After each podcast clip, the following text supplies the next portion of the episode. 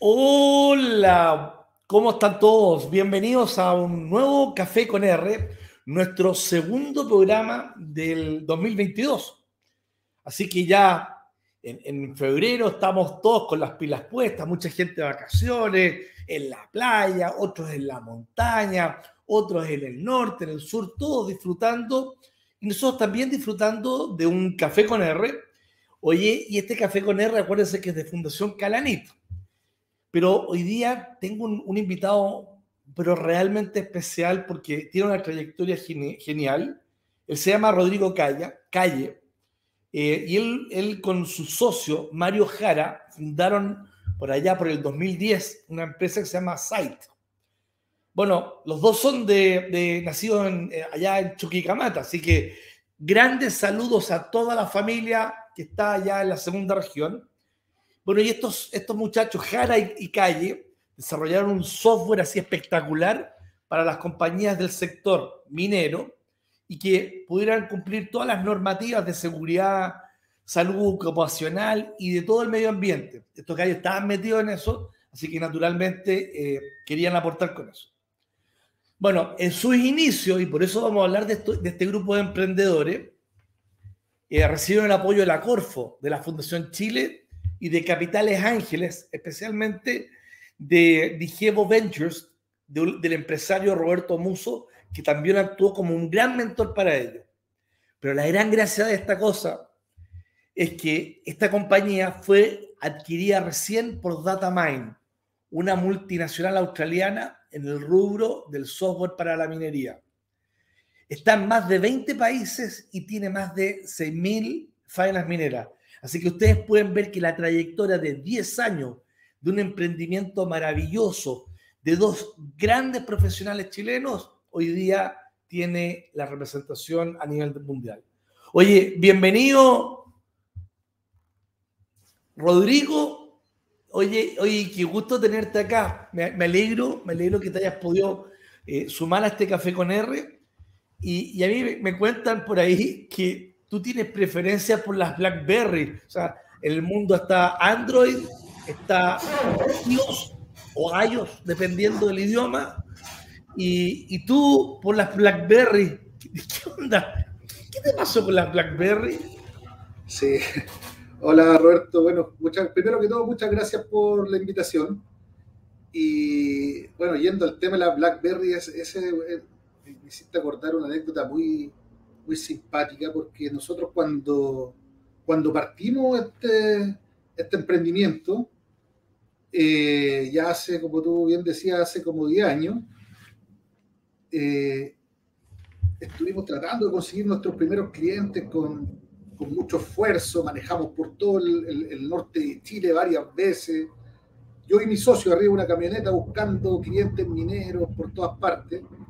Y, y finalmente la, la primera gran compañía que nos contrató, que fue Minera Saldívar, en ese, en ese entonces perteneciente a Barrick, nos, nos contrató, llegamos a acuerdo, eh, le gustó nuestra solución, etc.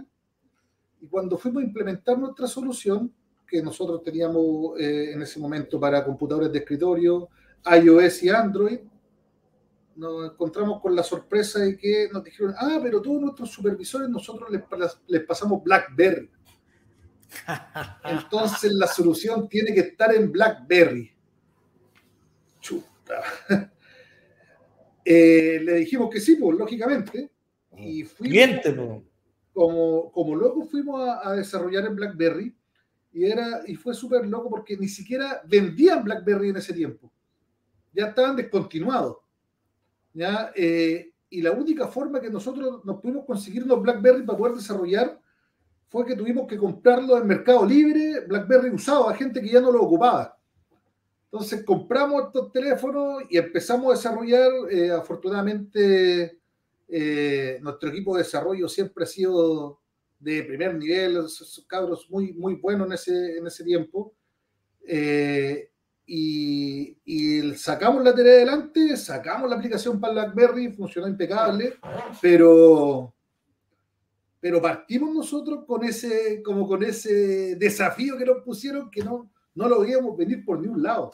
Entonces, cuando ahora tú me decís, no, me gustan los Blackberry, puta, me acuerdo de ese momento y fue, fue una, una experiencia ahí que, bueno, ahí vamos a ir hablando eh, durante el programa de las cosas que nos tenemos que ver expuestos los emprendedores, que siempre salen, alguien saca un, un conejo del, de un sombrero, alguna sorpresa, y que uno tiene que estar preparado o estar preparado y ser lo suficientemente flexible para poder eh, salir adelante con todos estos desafíos que nos van poniendo, que son van mucho más allá de lo, de lo que uno diseña inicialmente. Entonces te das cuenta que cuando están las cosas en, el papel, en la PPT, en, el, en, los, en, los, archivos que uno anota, no tiene nada que ver de repente y te encuentras con este tipo de sorpresas, estos conejos que tú dices, y, naturalmente ahí es donde empieza el ingenio y ahí es donde realmente el emprendedor empieza a sacar todos sus quilates y empieza a realmente hacer que las cosas vayan pasando, porque imagínate que le hacen todo, se consiguieron el cliente, va encima de Barrick, o sea, estamos hablando de una empresa minera cotota, y, te salen con los Blackberry, ¿qué hago acá? Así que bueno, felicitaciones. Oye, y después de Saldívar, de la minera Saldívar, ¿cuál fue, cuál, cómo fue, cómo fue siguiendo el, este camino del emprendimiento? Sí, mira, eh, voy, a, voy a remontarme un poquito antes de Saldívar. Sí, dale. Nosotros, eh, para contarte cómo eh, tener un, el hilo conductor de, de, la historia. Yo emprendí esto con mi socio, como tú dices, Mario Jara. ¿ya? Eh, él es ingeniero civil en minas, yo soy ingeniero civil mecánico. Entonces yo, él, él, tenía, en realidad los dos tenemos mucha experiencia en minería, pero más allá de, más allá de nuestra profesión. Nosotros somos mineros de, de vida nuestras familias son mineros, mi papá, el papá de Mario, trabajaron 30 años en, en Coel con Chubicamata. Eh, y con Mario somos también primos y mejores ah. amigos de toda la vida. O sea, yo te puedo poner una foto, eh, Mario Jara, cuatro meses, yo un año juntos. Otra foto, Mario Jara un año, yo dos años, dos años, tres años, toda la vida juntos. Cuando éramos chicos jugábamos básquetbol juntos, los primeros carretes juntos, todas las cosas, toda la vida juntos. ¿ya? Eh, y, en base a esa confianza que tenemos, en un, día tomándonos una cerveza en Antofagasta, dijimos, deberíamos emprender, deberíamos hacer algo. Y, en base a esa conversación, digamos, ya pongamos pues, una empresa. Yo en ese tiempo ya llevaba su tiempo de, ingeniero trabajando eh, y me dedicaba mucho en el sector energético. Y Mario era ingeniero civil en Minar, eh, recién titulado, pero muy emprendedor. Ya él había tenido su emprendimiento anteriormente. Entonces dijimos, ya hagamos, hagamos algo. Tú soy minero, yo soy energético. Y le pusimos a la empresa soluciones de minería y energía. ¿Ya? Entonces ahí partimos. Y, y, cuando se nos ocurrió hacer site, partimos haciendo site eh, recibimos un subsidio semilla asignación flexible de la Corfo que está administrado por la Fundación Chile. Ah, Entonces, ese fue, un, ese fue un concurso que se llamaba Atacama Emprende. ¿Ya? Y fue un concurso de innovación y emprendimiento. Y nosotros hicimos todo lo que correspondía al concurso. Pues mandamos el formulario, eh, y eh, a la Fundación Chile eh, y nos llamaron a una entrevista y dijeron, oye, ustedes parece que sí calzan con esto, pero tienen que pasar varias etapas. Entonces fuimos quemando etapas hasta que llegamos a la final. Ya, y la final era en Antofagasta, aquí en, el, en el auditorio que tiene ahí en las ruinas de Huanchaca.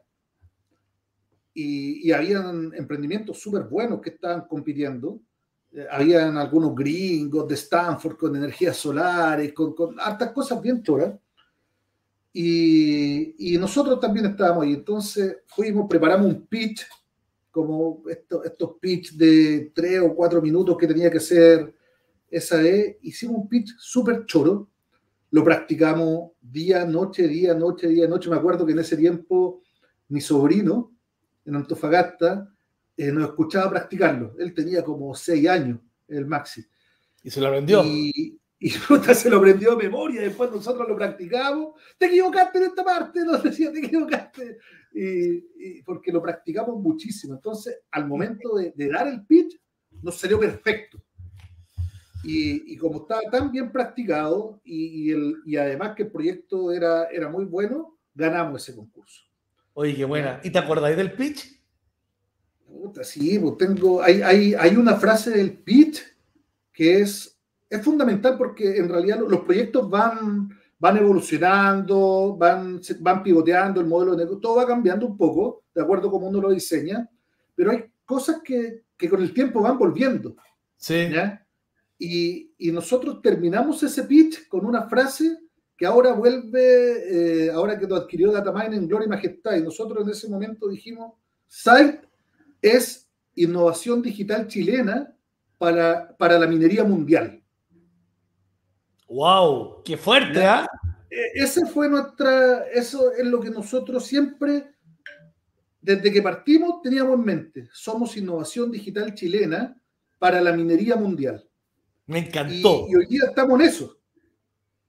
Hoy día, estamos en eso. Tú hace, hace 10, perdona, y hace 10 años tú te, te, imaginabas que iba a llegar un grupo de australianos y te decía, oye, Rodrigo, oye, Mario, oye, vengan para, bueno, en inglés o no sé qué habla, pero lo mismo.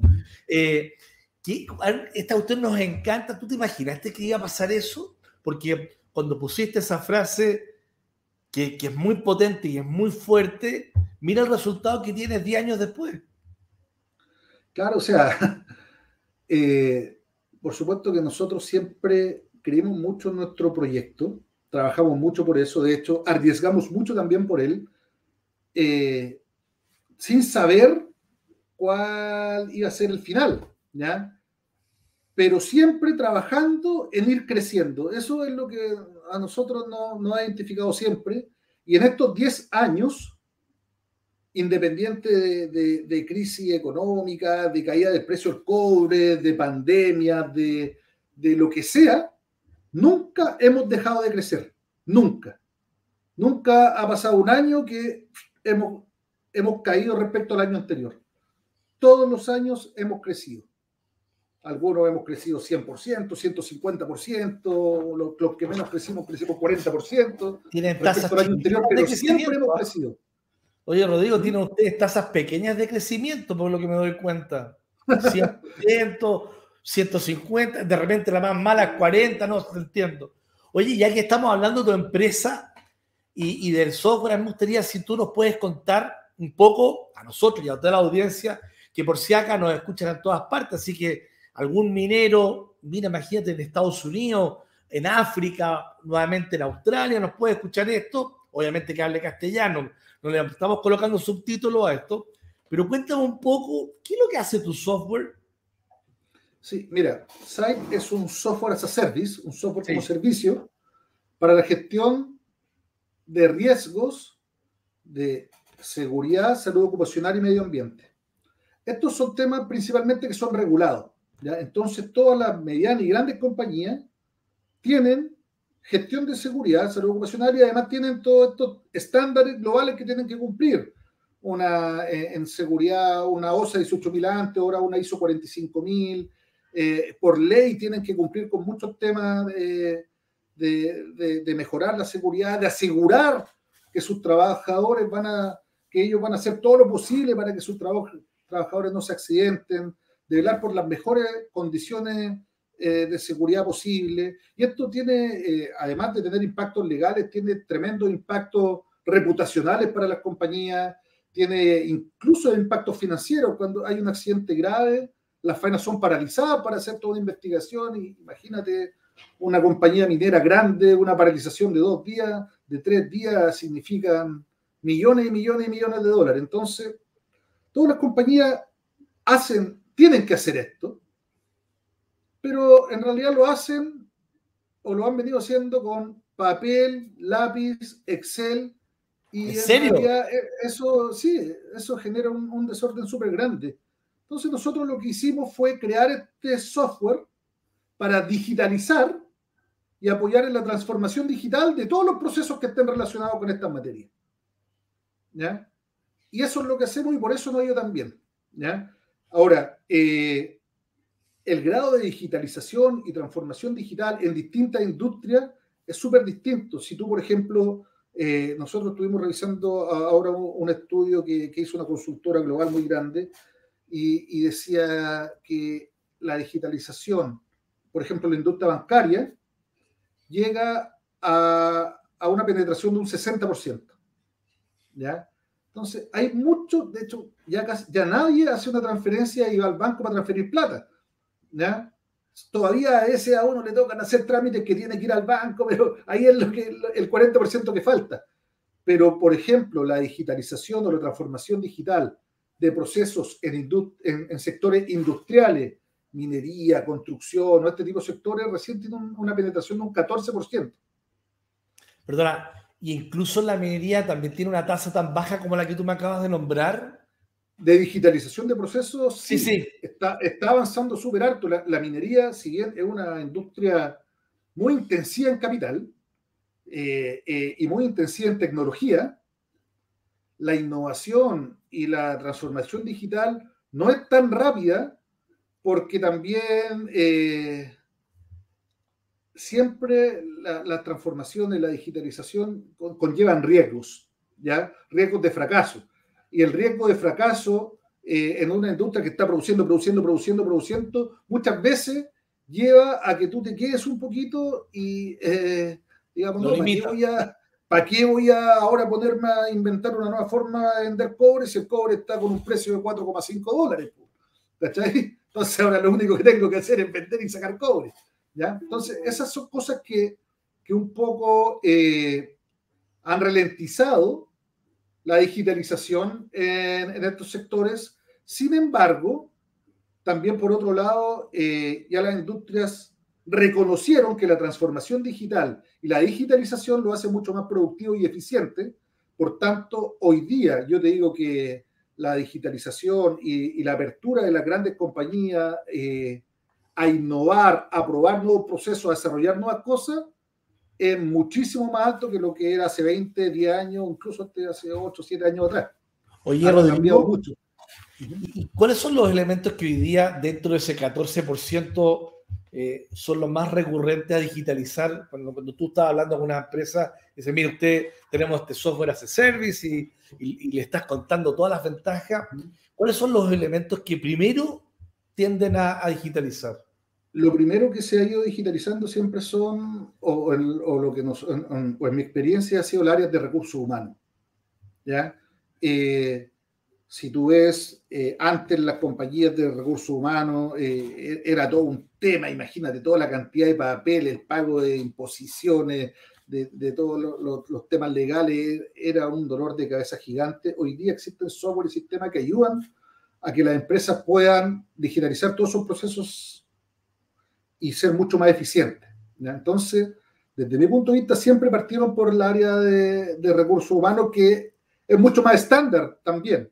O sea, eh, la contratación de una persona y el pago de sus remuneraciones y todas sus su, imposiciones es, no es muy distinta en una industria como la minería que en otra industria como la banca.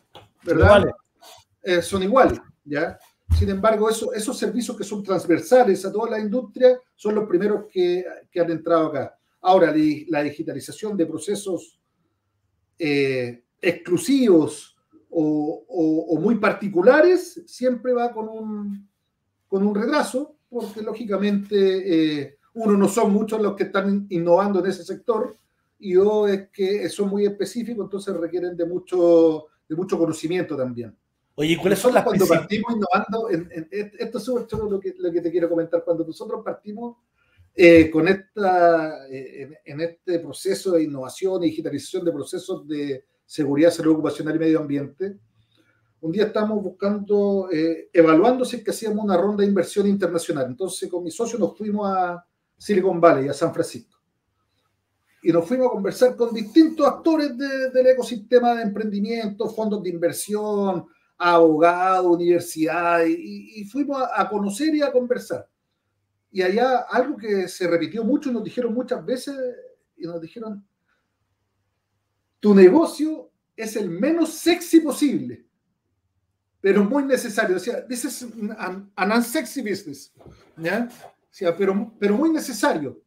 Es decir, eh, no es, no es algo como un Uber que todo el mundo quiere tener un Uber. De hecho, si, si cuando nosotros hablamos de, nuestro negocio o, de, donde estamos metidos, mucha gente sabe de la minería, sabe de, la industria energética, conoce, digamos, a grandes riesgos que el precio del cobre está alto, a Chile le va bien, cosas así, pero en realidad eh, no todos saben que la industria eh, minera hace esfuerzos gigantes para cuidar la seguridad y la salud de sus trabajadores.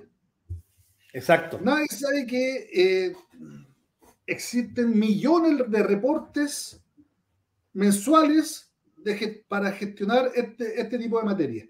Y en eso están ustedes. Eh, pues. eh, claro, es algo tan pequeño para algunos, o, digamos para la comunidad en general, por decirlo de alguna forma. Entonces son, son soluciones de nicho.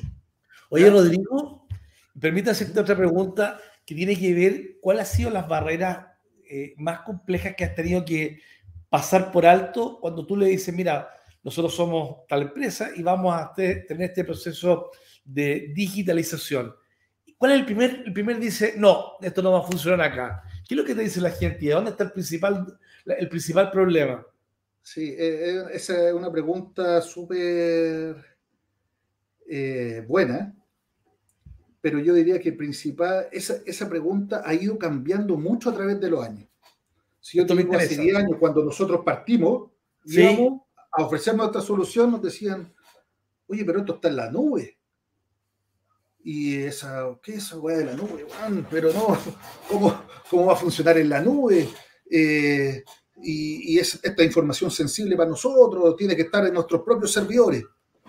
Y ahí nosotros, bueno, podría estar en tus servidores, pero eso va a encarecer mucho el proceso porque este es un sistema que va mejorando todos los tiempos, entonces yo tengo que mandar a un ingeniero a intervenir el, mi software en tus servidores cada vez, lo hace no escalable. Entonces, siempre tratar de convencer al cliente que la nube es segura, que puede tener muchos protocolos de seguridad y, y finalmente lo que digo yo es que por muy grande que sea una compañía minera, energética, eh, nosotros estamos en muchos rubros, no solamente minería, entre paréntesis, por muy grande que sea, jamás va a poder tener un desarrollo de, digamos, de nube o de, o de una infraestructura interna superior a lo que ofrece Google, a lo que ofrece Amazon, a lo que ofrece Microsoft.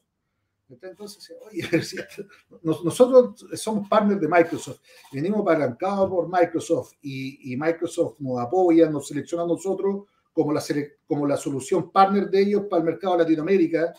Eh, entonces, vamos con especialistas de Microsoft, tenemos seguridad informática de Microsoft, entonces, que, lo hace muy seguro. Entonces, esa fue una de las primeras barreras que había que, ir superando. Hace 10 años yo te decía que era muy alta, hoy día ya es algo que, que las empresas también ya, ya se han dado cuenta que, que hacia allá va la micro y ya es parte de.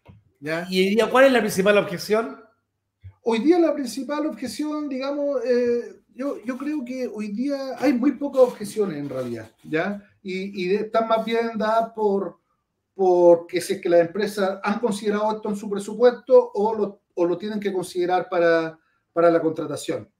Oye, nos vamos a ir ahora Pero ya, ya esta es una solución que está aprobada, que tenemos más de 50 clientes, entonces eso también A, a, medida que fuimos avanzando fue distinto, oye, tú vas a ser el primero, chuta, después no, ya tenemos 5 que lo ocupan, no, ok, después ya tenemos 15 que lo ocupan, tenemos 20 y cada vez eso va dando seguridad y, y, confianza a, nuestros clientes. Oye, y de esos 50, ¿cuántos están en, eh, en la minería y cuántos están en otras industrias? Sí, mira, nosotros el 60% de nuestra facturación aproximadamente corresponde a minería. ¿Ya? Eh, estamos nosotros en minería, en la industria de alimentos, en la industria de la construcción, en la industria portuaria, eh, en la industria de generación y distribución de energía, en la industria de oil and gas, eh, estamos en la industria de hotelería y turismo. nosotros jamás pensamos que íbamos a llegar ahí, estamos en la industria. de nombre, porque naturalmente nuestros amigos quieren escuchar. En la minería, ¿con quién estáis? Trabajamos con Codelco, con Anglo American, con SQM, con Minera La Ceniza, con, un montón de compañías mineras. ¿Y en turismo? Glencore, Goldfields. En turismo trabajamos con una empresa que, como yo decía, nos llamó mucho la atención, que son los hoteles Fantásticos Sur, los hoteles de la Patagonia. ¿ya? Mira. Y esto surgió por todos los protocolos COVID que nosotros digitalizamos.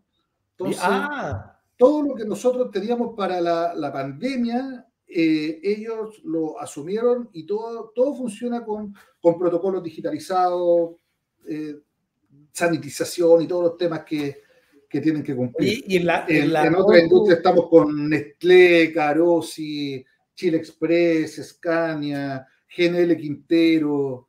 Eh, la Constru en la construcción estamos con, varias constructoras, Excon, Precon, eh, LID Constructora, se, me pueden ir varios nombres, pero... Oye, Rodrigo, se nos ha pasado rápido, sabes que nos quedan como cuatro minutos, así que eh, la verdad es que ha sido súper entretenido escuchar esto, pero hay, una, hay dos preguntas que te quiero hacer y ojalá que sean más cortas las respuestas. Una es, ¿cómo se fijaron estos australianos en, en Site? Sí, mira, eh, ellos hicieron un barrido de todas las soluciones de gestión de seguridad y salud ocupacional, porque ellos están abriendo una nueva división que es la división de ESG, eh, e Environment, Social and Governance. Es una nueva tendencia global hacia donde están yendo todas las grandes compañías y eh, nosotros estamos muy relacionados con eso. Entonces, primero revisaron cuáles son los actores principales que hay en Latinoamérica y luego cuáles son los que tenían más expertise en minería. Y así, bueno, esta empresa tiene, DataMine tiene clientes mineros en, en, todo el mundo, entonces sí fueron averiguando hasta que finalmente nos llamaron a, a conversar, oye, y, y ya, ya, habían hecho la pega ellos. Qué buena. digamos, buscar cuál era la ¿Ah? Y después se pusieron con las lucas, me imagino. O sea, después se pusieron con con la disposición a conversar. Ah, ya. Para decirlo de alguna forma. pero ya las lucas tienen que haber llegado ya. Eh, sí, estamos todos en el fondo, porque te veo, te veo sonriendo, o sea que, cacho que te llegó ya por lo menos. Sí, estamos en el, en el proceso de, de, de, hacer todo este traspaso. Si nosotros ya esta operación se concretó hace tres semamas. Qué buena, felicitaciones nuevamente. Oye, y, y, otra, y otro consejo, porque la verdad es que tu historia, o la historia de ustedes, ¿ah? de, de, de, los, de los primos, me faltó nada más que la foto cuando decía que teníais siete meses y un año, ¿ah? pero tu historia es genial porque, insisto, ¿ah? que en 10 años hayas partido de una cosa, de una idea, de un par de chelas, oye, vamos a emprender y, y en Antofagasta vamos a, vamos a hacer las cosas de una manera diferente y queremos sacar eh, un, y sale el software y empiezan con la nube. O sea, estoy tratando de resumir todo este recorrido y, y empiezan a desarrollar hasta protocolos COVID, los contratan en, Patagonia. Eh, creo que han tenido un camino espectacular en 10 años y, y súper con una constancia, creciendo a tasas muy buenas. ¿Qué le podrías recomendar a la gente que, que está ahí, que, que, que, a lo mejor está en la chela, pero no se ha decidido? porque, porque ustedes hicieron algo que es genial. Aparte que estuvieron en un concurso con, compitiendo con gente de afuera y salieron primero. Se aprendieron ahí el discurso genial que todavía lo tienen y creo que ese discurso fue muy potente. Pero un par de recomendaciones que le puedas dar a la gente. Porque ojalá, perdona, ojalá, yo te digo, me encantaría ver millones, y no lo digo así, digo millones de, de, de compañías como Site en Chile porque eso te cambia la perspectiva a nivel nacional de cómo nos, nos vemos afuera.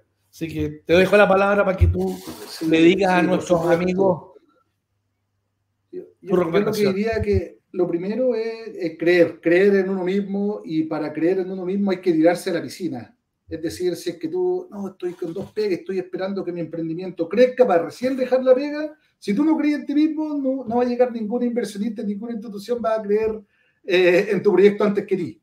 ¿ya? Y lo segundo es siempre buscar colaboración. Siempre buscar colaboración. Nosotros hemos colaborado con Corfo, con Fundación Chile, con inversionistas, hemos buscado colaboración con otras empresas, eh, generamos partnership, eh, colaboración en innovación, hemos hecho productos, una parte nosotros, otra parte otro, después se integran.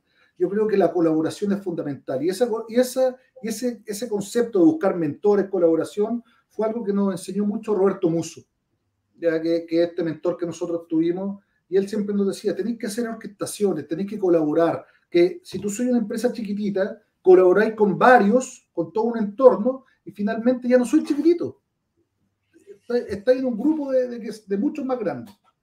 Entonces, ese, sería un, consejo Yo, yo la, te quiero agradecer y, y, nuevamente eh, felicitarte, primero que todo por la idea, o sea, qué bueno que tomaste dos chelas allá con tu primo y que, en serio, y que ahora, hace tres semanas atrás, unos una compañía australiana te los haya adquirido y eso es, un camino espectacular. Muchas gracias por el tiempo que te diste para poder contar tu experiencia y principalmente el par de mensajes que nos diste al final, que son tremendamente potentes. Así que, bueno, amigos míos, y siempre digo lo mismo, ¿ah? De, y parto de Chile, de Latinoamérica y de todos los que nos puedan estar escuchando en diferentes partes del mundo hispanoparlante. Eh, otro ejemplo de otro innovador, de, otro emprendedor que le fue bien y que naturalmente es como para que todos nos tiremos a la piscina. Eh, y bueno, muchas gracias. Así que Rodrigo, bueno, un saludo a tu primo Mario, que no lo conozco, así que eh, voy a tener que también conocer a tu primo. Y, um, y, bueno, muchísimas gracias por estar con nosotros en un café con R de Fundación Calanit. Gracias. Muchas gracias, Roberto. Chao, chao.